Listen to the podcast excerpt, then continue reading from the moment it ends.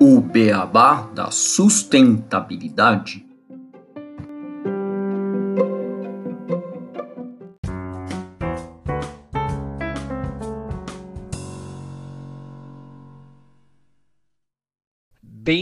Bem-vindos ao podcast O Beabá da Sustentabilidade, episódio 8: Consumo Consciente para um Mundo Sustentável. É, hoje estou eu aqui, Gustavo Soares, administrador e pós-graduado em Gestão Estratégica de Sustentabilidade, e o Renato Gatti, engenheiro de materiais e pós-graduado em Gestão Estratégica de Sustentabilidade. Tudo bem, Renato? Olá, Gustavo, tudo bom? E com você? Tudo ótimo, tudo ótimo aqui nesse dia quente de verão para a gente discutir esse tema que é um dos temas mais legais em relação à parte de sustentabilidade, que é o consumo consciente. Né? Sim, e que está ganhando bastante força. Cada vez mais as pessoas vêm se questionando, vêm se perguntando sobre seus hábitos de consumo e buscando marcas que correspondam a esse consumo mais consciente. O, essa parte do consumo é realmente a gente tem que olhar muito para dentro, né, quando a gente fala de consumo, porque são mudanças reais de comportamento, né? Você você vai buscar marcas, mas você também pode mudar é, produtos ou diminuir ou reduzir ou cortar consumos de coisas que são supérfluas. Realmente é uma a gente vai discutir mais para frente durante o episódio, mas são mudanças de paradigmas bem grandes e, e que cada um tem que tomar a decisão, né? Isso mesmo, Gustavo. E começamos o episódio com uma notícia recente que eu achei bem interessante, do dia 27 de 1 de 2021. Essa notícia foi publicada no site americano www.com e ela traz uma parceria de duas empresas dos Estados Unidos, a Nordstrom que é uma rede americana de lojas de departamento de luxo, e a Good Fair, que é um site de roupas de segunda mão, que obtém seus produtos por meio de recicladores, de roupas, caixas de coleta e brechós, e que acabam revendendo essas peças em seu site a preços acessíveis. Essa parceria faz com que pequenas coleções de roupas usadas do estilo vintage sejam lançadas e comercializadas mensalmente em um site da Nordstrom, sob sua vertical estilo sustentável, lançada em agosto de 2019. A vertical da Nordstrom foi criada para ser um balcão único para milhares de produtos focados na sustentabilidade. E para se enquadrar nessa categoria, cada produto deve atender a pelo menos um dos três qualificadores, que são metade dos materiais serem considerados de origem sustentável, os itens serem manufaturados de forma responsável ou em fábricas que seguem o que a Nordstrom considera padrões sociais e ambientais mais elevados, ou produto retribuir, de alguma forma, para a sociedade a cada compra. Esta não é a primeira vez que a Nordstrom estará comercializando produtos de remanufatura. Anteriormente, o varejista já se envolveu com a revenda física temporária com uma tendência de luxo com o Clan See You Tomorrow, que foi vinculado em janeiro do ano passado em seu carro-chefe na cidade de Nova York. Segundo o Jen Jackson Brown, vice-presidente executivo e presidente da Nordson Group de produtos jovens, adultos e crianças, os clientes responderam fortemente a essa iniciativa. Ela foi lançada como um teste para que eles pudessem aprender e informar os planos futuros para esse recomércio de roupas de remanufatura. E eles continuam a usar essa visão para planejar o futuro dentro deste espaço. Só uma pergunta, Renato. O Good Fair ele compra as roupas das pessoas. Como é que essas roupas usadas chegam para eles, você sabe? Eles coletam roupas de coleções antigas de pessoas que querem se desfazer das suas roupas, recebendo como doações de pessoas que não querem mais utilizar aquele produto e estavam querendo descartar e jogar num lixo, por exemplo. Eles fazem toda uma triagem para ver a qualidade e revendendo o material. Tá. A ideia foi juntar então a Good Fair com a Nordstrom, que é uma grande varejista, para ter mais capilaridade nesse projeto. Isso mesmo. A aposta agora é na moda vintage e segundo o diretor executivo e fundador da Good Fair, o Topper Luciani, a Nordstrom compartilha o ponto de vista de que o vintage é quase como um novo design no sentido de que os consumidores não querem apenas comprar sustentabilidade, mas há um hiperfoco na individualidade, e eles estão tentando preencher essa lacuna. Como muitos revendedores que se tornam líderes do pensamento da moda, o Topper Luciani acredita que as lojas de segunda mão dentro das lojas de varejo não só irão acabar com o enorme estoque de roupas usadas existentes e desperdiçadas no país, como também dará aos clientes algo que eles realmente desejam. Ele diz que a indústria foi criada e dominada por um falso efeito de escassez e que o trabalho deles é estar bem aqui na cadeia de abastecimento e tornar essas grandes descobertas tão acessíveis quanto possível de uma perspectiva de preço e facilidade de compra. E o Jane Jackson Brown reiterou: estamos constantemente ouvindo nossos clientes e agora mais do que nunca sabemos que eles procuram a Nordstrom para ser uma empresa responsável e por meio destes feedbacks com seus clientes e do aumento das pesquisas no site, eles sabem que eles estão realmente procurando maneiras de serem mais sustentáveis em suas escolhas de compra. E a Good Fair é um exemplo do que a Nordstrom está fazendo para ajudar a promover seus esforços em torno da sustentabilidade. A gente tem até aqui no Brasil algumas empresas sei se o ouvinte já ouviu falar da Enjoei, por exemplo, que é um site que se você tem suas roupas e está cansado de utilizar ela, coloca no site e você consegue revender as suas roupas utilizadas para outras pessoas. Legal. E fora esse exemplo, né, a gente tem exemplo também da Patagônia, né, que é aquela marca de roupas mais relacionadas a, a montanhismo e, e roupas de inverno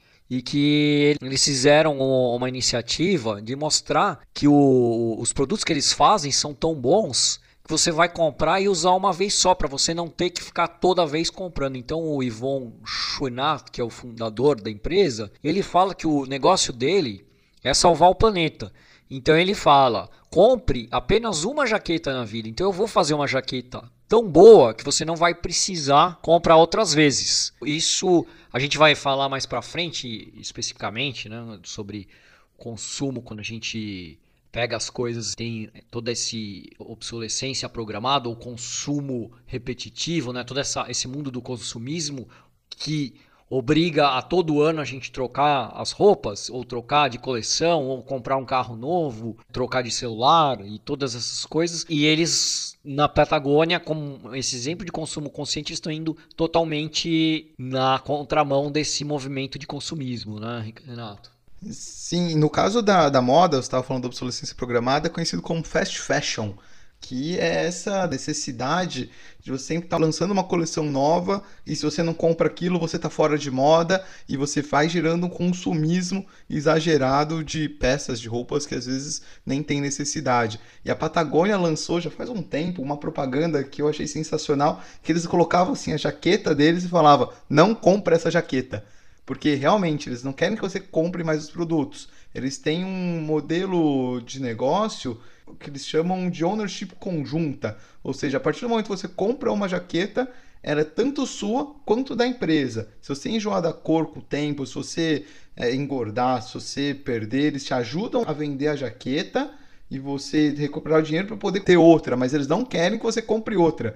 Você faz uma troca, né? Você pega a jaqueta que você enjoou e, faz uma troca com eles e eles arranjam essa jaqueta para outra pessoa. Se você engordou, que é, é mais complicado, né? Por exemplo, ou, ou, ou, emagreceu muito, né? Que a jaqueta não te serve mais, né?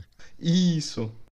Sim, sim, eles partem muito dessa responsabilidade compartilhada pelo produto que eles estão colocando no mercado. Isso tudo está ligado com o episódio de hoje, que é o consumo consciente. Acredito que você fala um pouquinho pra gente. Sim, sim, exatamente. Esses dois exemplos né, de notícias de, de como essas empresas estão atuando demonstram né, uma guia de para onde está indo esse tema do consumo consciente. Primeiro, mencionar sobre o conceito do consumismo. Hoje em dia é muito comum que a gente tem os produtos que a gente precisa comprar para o nosso bem-estar. Né? Por exemplo, uma escova de dente, travesseiro, um, um sapato.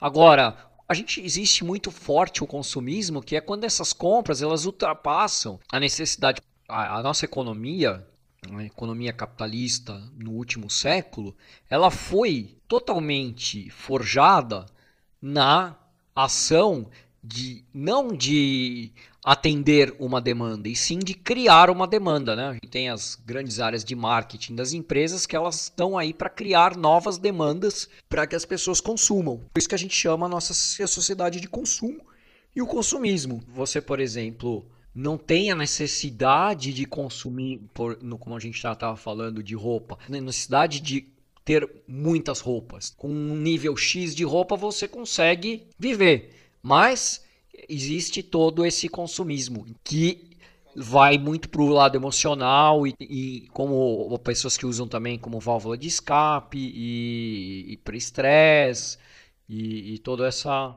outra parte, né? Que tem todo um lado psicológico envolvido. Eu não sei você, Gustavo, mas com essa pandemia, ficar com home office, eu consegui rever muito o meu consumo e reduzir o meu uso de roupas. Tenho várias aqui que estão guardadas que eu já estou para doar porque vi que não tem necessidade de estar tá utilizando todo dia uma blusa diferente, um short diferente, dá para reaproveitar e ter um consumo muito menor realmente.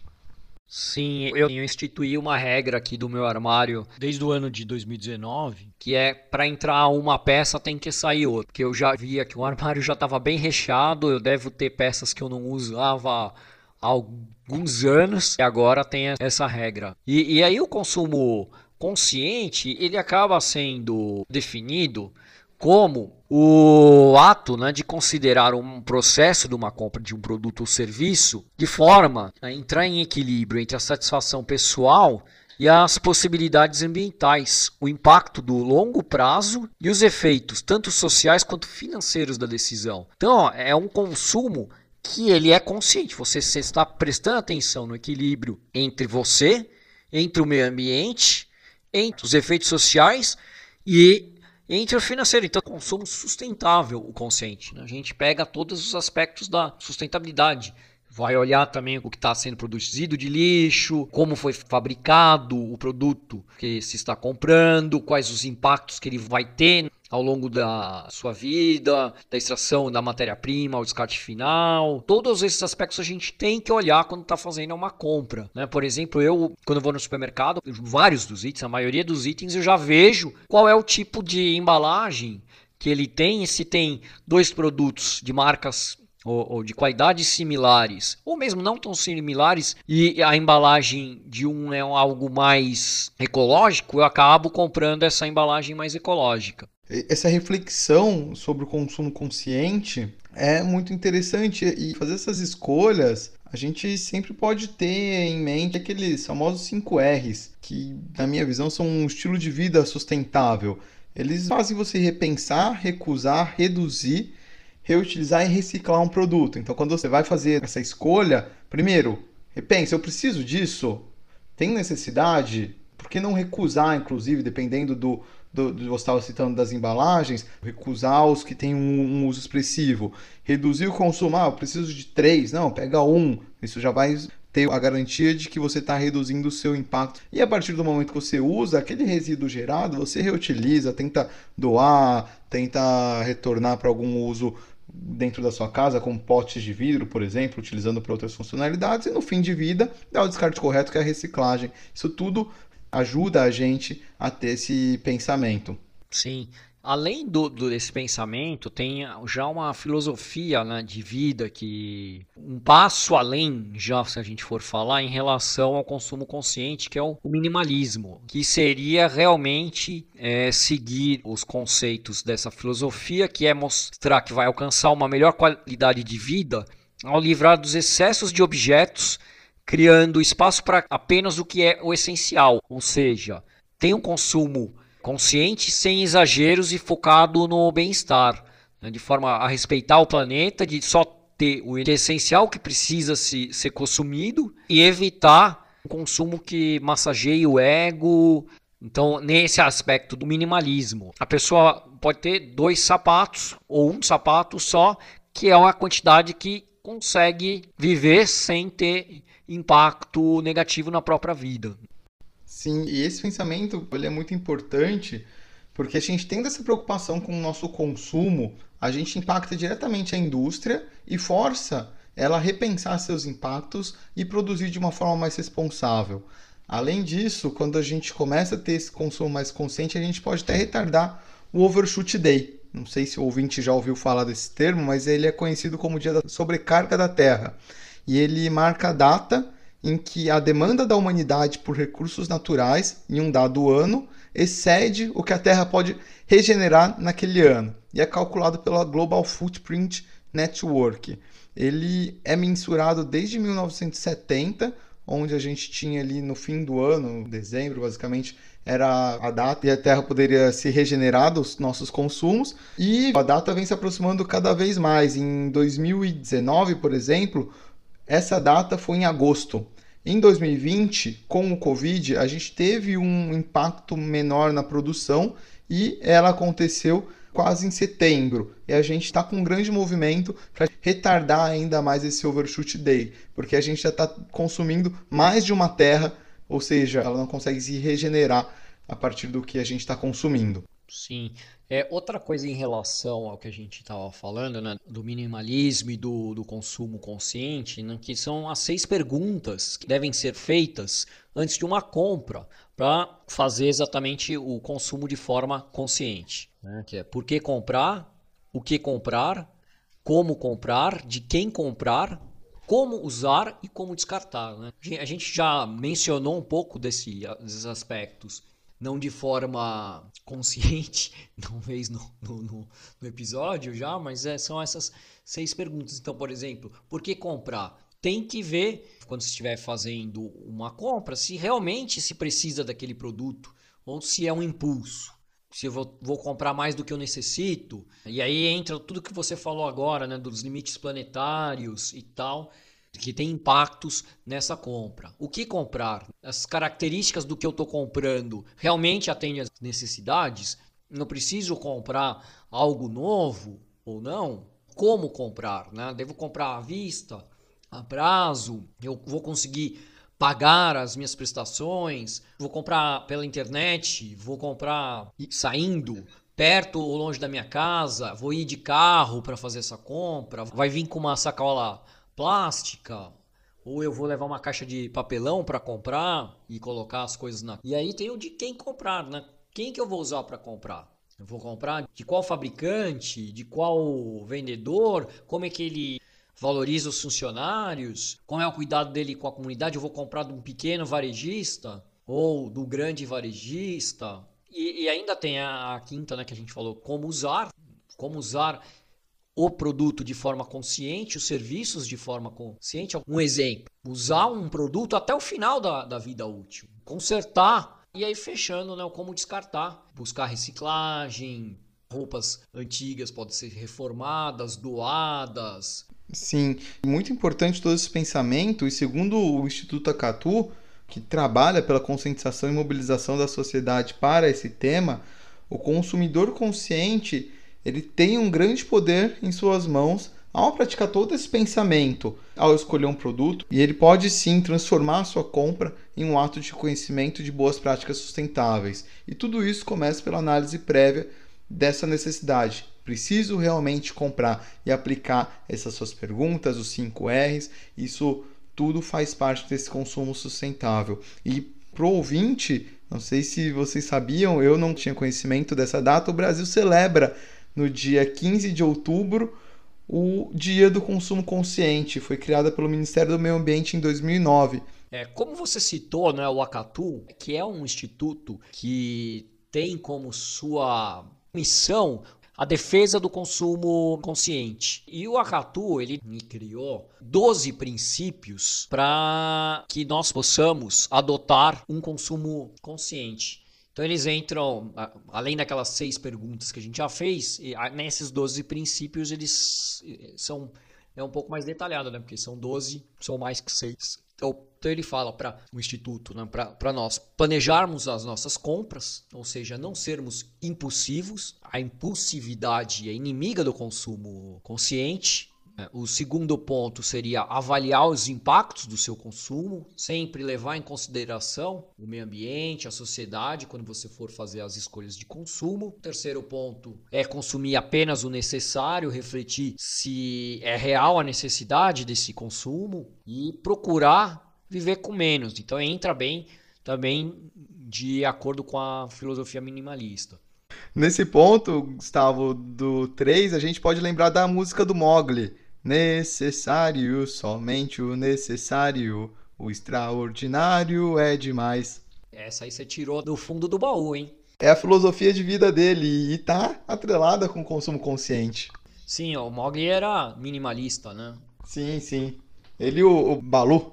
E o quarto ponto é reutilizar os produtos em embalagens, que eu já falei antes de consertar, transformar, reutilizar mesmo. Quinto seria separar o seu lixo de forma a reciclar e contribuir a uma economia dos recursos naturais e a redução da degradação ambiental. O sexto é em relação ao crédito, de usar de forma consciente. Pense bem no que você vai comprar a crédito, se isso não se pode esperar para ser comprado. E esteja certo que você vai poder pagar as prestações. Aí entra um caso, só de só contar, meu, meu irmão é advogado, né? Tava num, tava num bar e, eu, e veio o, o, garçom perguntar se ele tinha que pagar as prestações, se iam retirar o bem dele, a moto que ele tinha, se ele não pagasse essas prestações. Então ele não era uma pessoa consciente do crédito. Né? Ele não estava usando o crédito conscientemente. Ele não tinha dinheiro para pagar aquela moto e ele tinha comprado mesmo assim. Sétimo, conhecer e valorizar as práticas de responsabilidade social das empresas. E aí é olhar e ver, fazer as escolhas não só em relação a preço e qualidade do produto, mas pesquisar sobre a empresa, sobre a sua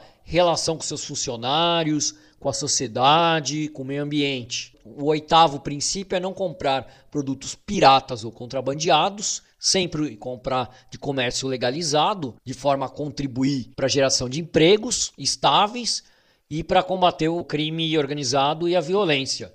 Um exemplo disso, eu trabalhei muito tempo em empresa da área alimentícia e eu sabia o custo de alguns produtos o custo de fabricação pela área que eu trabalhava. Eu vi esses produtos serem vendidos no trem, no vagão do trem aqui em São Paulo, a um preço que é inferior ao preço que custa para produzir. Então eu sabia que provavelmente aquele produto era roubado, porque era algo sendo aliado do crime organizado e da violência, porque foi provavelmente uma carga desviada, roubada e que está sendo vendida por um preço muito mais barato. O nono é contribuir para melhoria de produtos e serviços, ou seja, adotar uma postura ativa nas suas compras, enviar sugestões para as empresas, críticas sobre tantos produtos quanto serviços. O décimo princípio é divulgar o consumo consciente, esse que a gente está fazendo agora, né? ser militante dessa causa, sensibilizar outros consumidores, disseminar informações,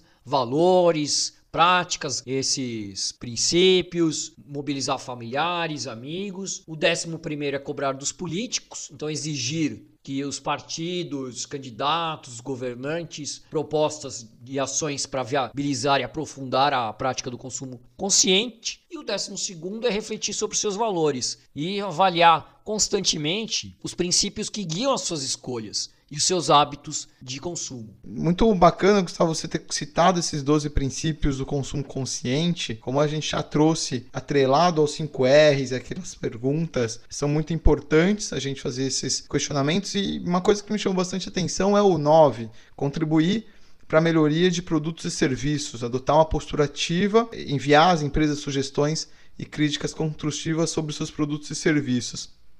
Isso vai muito próximo a uma prática que muitas empresas adotam, que é a obsolescência programada, que você já citou no início do episódio, que é a produção de uma mercadoria com estabelecimento de um prazo para que aquele produto tenha o seu fim de vida curto. Ou seja, eu produzo um celular eu sei que ele vai durar três anos. Eu coloco que ele vai durar três anos, ele poderia durar muito mais, mas eu coloco que ele vai durar três anos para que eu possa vender mais celulares. É, esse fenômeno ele é um indutor de consumo porque faz com que você precise daquele produto e vá comprando mais. Então, quando você faz esse vínculo do 9 de enviar sugestões às empresas, a gente pode partir para algumas mudanças que vêm acontecendo, é, que eu já vou citar. Só antes de entrar nessas mudanças de mercado, uma coisa interessante é que essa obsolescência programada, ela começou mais ou menos em 1911 com o cartel das lâmpadas. A lâmpada ela foi construída ali pelo Thomas Edison, né, inventor da lâmpada, ela era capaz de durar 1500 horas, só que em 1924 surgiu um cartel chamado Phoebus, que era formado por grandes players do mercado e que limitaram a produção de lâmpadas com duração de até mil horas, para que dessa forma as empresas pudessem vender mais seus produtos e ter uma rentabilidade maior com mais venda. Só que felizmente isso vem mudando. Hoje as lâmpadas de LED já têm uma duração de 50 mil horas, uma duração é, absurda de vida, um tempo de vida bem grande. Ainda tem um preço um pouco mais caro do que o habitual, mas já estamos fazendo uma mudança. E esse conceito que ele vai na contramão da sustentabilidade. E por isso, quando você começa a cobrar as empresas e mandar sugestões, a gente vê alguns movimentos de empresas e mercados que têm saído da venda de um produto, ou seja, de colocar cada vez mais produtos no mercado para gerar mais venda, para um conceito que é conhecido como Product as a Service, ou seja, o produto como um serviço, e oferecendo um serviço ao invés do produto e conseguindo aumentar suas margens e reduzir seus impactos. É o caso de algumas empresas que a gente vai citar, como a Interface, é, a Brastemp, a Philips, enfim. Você quer comentar do case da Interface, Gustavo? Renato, o case da Interface é um case bastante legal de se tratar quando se fala de consumo consciente. A, Interface é uma empresa que poucos devem conhecer, por ela não ter como público o consumidor final, mas é uma empresa que faz carpetes. E ela teve uma grande sacada em relação à produção e venda de carpetes, que ela faz os carpetes não em rolo, e sim em pequenos módulos, pequenas lajotas de carpete que facilitam troca e de manutenção desses carpetes. Então você, quando você tem um problema com o carpete, você só troca aquela pequena lajota e não tem que fazer uma manutenção gigantesca. E eles vendem isso como serviço do carpete. E outro aspecto bastante importante da interface é que ela é uma empresa muito voltada à sustentabilidade, ela já iniciou isso desde os anos 90 é, o foco muito grande na, na, sustentabilidade. Isso vai muito de acordo com o, o, fundador da empresa, o Ray Anderson, que ele tinha como compromisso de tornar a Interface, isso nos anos 90, como a primeira empresa ambientalmente sustentável e restaurativa do mundo. E para isso, o que, que ele fez? Ele fez toda uma alteração no modo de produção e no modo de gerenciamento de resíduos da empresa, de forma a evitar o desperdício na produção e, e criar um, um, modelo que fosse renovável, viu? cíclico e benigno. Então eles colocaram uma meta que é a missão zero, seria para chegar até o ano passado é, sem causar impacto negativo da empresa no meio ambiente. A Interface ela declarou, por exemplo, em 2019 que todo o seu portfólio de produtos é neutro em relação ao carbono. Então já vai tudo isso de acordo com o que a gente está falando de consumo consciente, pois os produtos eles são neutros na emissão de carbono, eles têm longa duração, você tem eles como serviço, o que não demanda nova compra toda vez que se necessite um novo produto. E finalmente, eles têm toda a parte de manutenção fácil e troca fácil, de forma que são produtos muito mais conscientes e racionais. É isso em relação a esse caso. Esse é um, um caso muito legal, Gustavo, e o que mais me surpreende nele, além, assim, obviamente, toda a revolução que a interface fez, que é quando eles fizeram. Porque a gente vê várias empresas fazendo essa mudança de iniciativa de transformar um produto em um serviço, mas ela fez basicamente em 94. Já tinha os movimentos de sustentabilidade, mas ainda eram. Não, não, não tinham muita força. Então realmente foi pioneira e hoje a gente já vê outras empresas trocando essa comercialização de produtos por serviços. No segmento de iluminação, a Philips lançou, não tem muito tempo, um serviço de iluminação com uma outra empresa né, que chama Signify, que eles fazem para né, escritórios corporativos é a gestão da energia, ou seja, eles têm que colocar as lâmpadas, você paga pela quantidade de luz que você consome, você não compra mais a lâmpada, você paga pelo tempo de horas que fica ligada aquela lâmpada. E a Brastemp também fez esse movimento, já tem um tempo, de mudar a venda de filtros de água para aluguel de filtros de água também para empresas. Ou seja, você não tem mais posse daquele produto, você paga um valor mensal para a Brastemp e eles garantem que aquele filtro vai durar por muito tempo. E por que é legal essa mudança? Você força as empresas aumentar a durabilidade dos seus produtos. No caso da Brastemp e da Philips, eles não têm que fazer o produto para quebrar, porque se quebrar toda hora, eles vão ter prejuízo com isso. Eles têm que fazer um produto que vai durar muito tempo, quebrando esse conceito de obsolescência programada, e dessa forma eles reduzem o impacto ambiental causado reduzem os custos de produção e aumentam suas margens. E no Brasil já tivemos outros produtos muito interessantes que infelizmente não deram certo. É o caso das bicicletas da Yellow, por exemplo, que conectaram a tecnologia para trazer um serviço de deslocamento de pessoas que queriam ir de um ponto A a um ponto B de uma forma rápida, gastando pouco. Felizmente, essa iniciativa não deu certo, mas é legal ver as empresas entenderem a necessidade do consumo das pessoas, porque muitas vezes a gente acha que precisa ter um produto só que a gente não precisa ter aquele produto, a gente quer ter um serviço que aquele produto executa. O caso de uma furadeira. Dificilmente você quer ter, assim, até tem algumas pessoas que trabalham com isso que precisam ter uma furadeira, mas nós, como população mais comum, a gente não quer ter uma furadeira, a gente geralmente quer ter um furo na parede. E para ter esse furo na parede, na maioria das vezes é para você poder pendurar um quadro. Sim, você vai usar quantas vezes no ano, né, uma furadeira? Você vai despender comprar aquele bem para quê, né? Qual que é a razão disso, né? Isso, e você pode fazer essa tarefa de outras formas. Você pode, talvez, tem algumas empresas que alugam esses itens, ou até mesmo aí, substituir por algum outro produto, por algum outro serviço. A tecnologia está chegando muito forte para a gente quebrar a obsolescência programada e ajudar a gente a repensar nosso consumo consciente.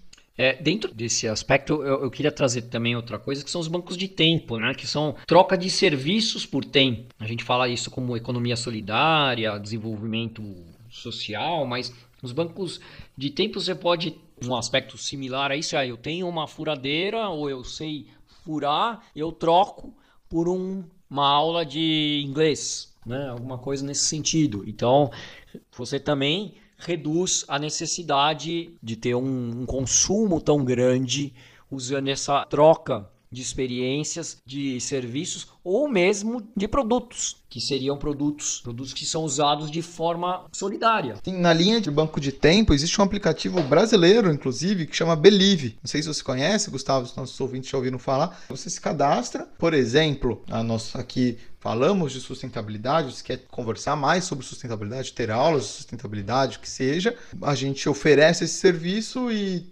talvez, por exemplo, Gustavo, você sabe tocar violão, eu não sei. Você pega suas aulas. Baixo, no meu caso. O baixo. Você oferece ali aulas de baixo também. Eu consumo isso, eu pago com minhas horas de sustentabilidade, o que alguma outra pessoa consumiu. Enfim, vai fazendo uma rede. Você é oferecer seu tempo. Porque hoje o que a gente tem de mais valioso é nosso tempo e você consegue fazer uma outra moeda de troca que é muito interessante. Esse aplicativo Believe tem aí na Apple Store, no Google Play, é super bacana, gratuito. Não estou fazendo merchandising não, vou até pedir patrocínio aqui, mas é um aplicativo bem legal, já que você citou essa questão do banco de tempo. Sim, e só mencionar, né, já que a gente agora está fazendo um pouco resumo de referências, né, tem esse documentário sobre o minimalismo no Netflix, que é bem bem legal. O documentário chama Minimalismo, um documentário sobre as coisas que importam. Isso é uma tradução livre, que o nome em inglês é Minimalism, a Documentary About the Important Things. Bem legal para ter uma ideia maior em relação a esse estilo de vida minimalista. Tem, tem muitas discussões sobre o tema, mas a gente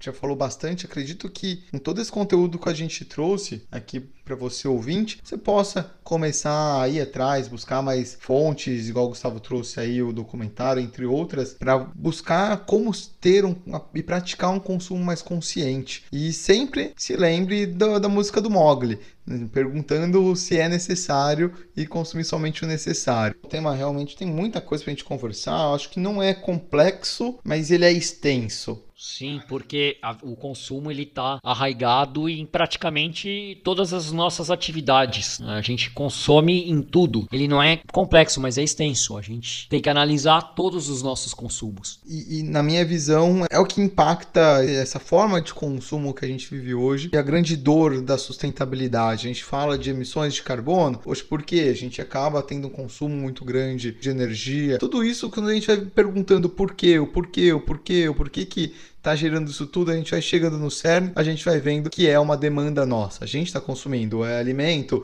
porque a gente está demandando, a gente está crescendo. Então ele acaba sendo uma grande dor da sustentabilidade. A gente tem que sim falar de consumo consciente se a gente quer trazer impactos positivos para o planeta. Sim, e a gente precisa saber que várias sociedades, como os Estados Unidos, por exemplo, eles chegaram a um padrão de consumo que não é sustentável, a um padrão que não dá para a gente querer repetir esse padrão para o resto do mundo porque aí eu, realmente não tem como é, manter uma sustentabilidade em voga. Sim. Bom, legal, Gustavo. Acho que agora a gente pode ir para as nossas curiosidades e partir para o fim deste episódio com muitas discussões, bastante conversa de um tema tão legal. Sim, vamos para a sessão de curiosidades.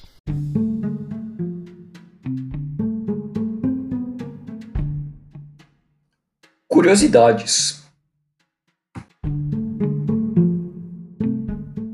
Você sabia que existe uma lâmpada que está acesa desde o século passado? Isso mesmo, localizada em uma unidade dos bombeiros da cidade de Livermore, na Califórnia. Essa lâmpada ela está acesa desde 1901.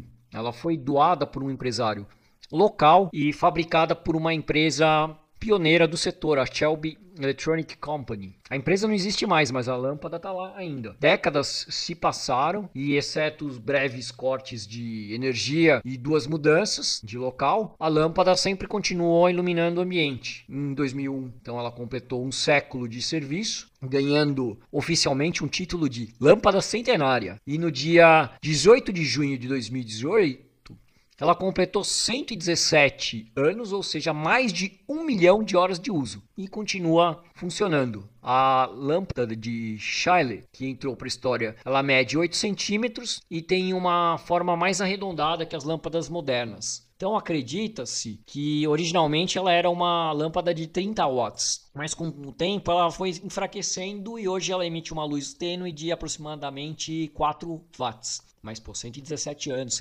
agora já 120 anos. Um ponto considerado chave para explicar por que essa lâmpada ainda emite luz está no seu interior. Em 2007, a física Deborah Katz da Academia Naval dos Estados Unidos, ela analisou outras lâmpadas da mesma coleção que essa centenária, que não pode ser trocado pelo receio de que ela quebre, né? Ela descobriu duas diferenças significativas em relação às lâmpadas que são comercializadas hoje. Em primeiro lugar, o filamento é oito vezes mais grosso do que o de uma lâmpada moderna. E em segundo, que esse filamento, possivelmente feito de carbono, é semicondutor. Assim, quando a lâmpada esquenta, os filamentos se convertem em um condutor mais potente, em contraste com o comportamento de filamentos atuais, que perdem potência quando esquentam. A lâmpada ela já gerou inúmeras discussões a respeito da obsolescência programada, chegando inclusive a ser objeto de um filme, A Conspiração da Lâmpada de Luz. O nome em inglês é The Light Bulb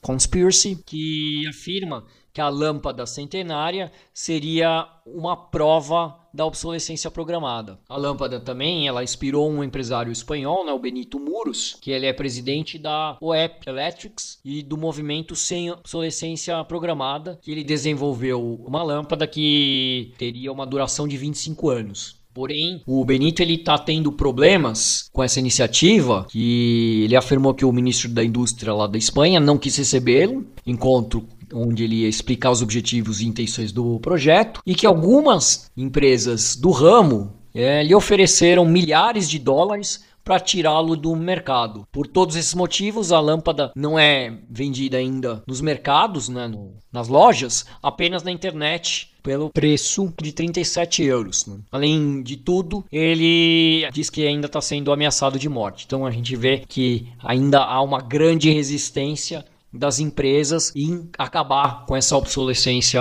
programada e criar produtos que tenham uma usabilidade e uma duração muito maior. Bom, é isso. Eu agradeço a todos por nos escutar até agora e deixem seu like, cliquem, sigam-nos no Twitter, no Spotify, no Instagram e no Facebook. Até o próximo episódio. Bom, então muito obrigado, nossos ouvintes. Até o próximo episódio e também, caso queiram conversar conosco, temos agora um e-mail. O endereço é obeabadasustentabilidade@gmail.com. Pode entrar em contato conosco que estamos aqui para te escutar, ouvir sugestões de melhoria, próximos episódios e conversar com vocês. Obrigado e até o próximo episódio.